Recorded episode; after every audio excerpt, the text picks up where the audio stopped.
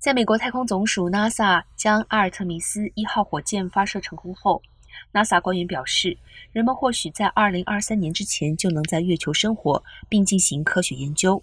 至于多长时间，取决于会在月球停留多久。人类将会有基地，在月球表面有漫游车，这些都是 NASA 正在研究的课题。若阿尔特弥斯一号火箭任务顺利完成，NASA 将在2024年左右展开阿尔特弥斯二号任务。那将是一次载人环月飞行，并与第一次发射时相同 SLS 火箭。在之后便是关键的阿尔特弥斯三号任务，这将是自1972年阿波罗17号以来人类首次尝试登月。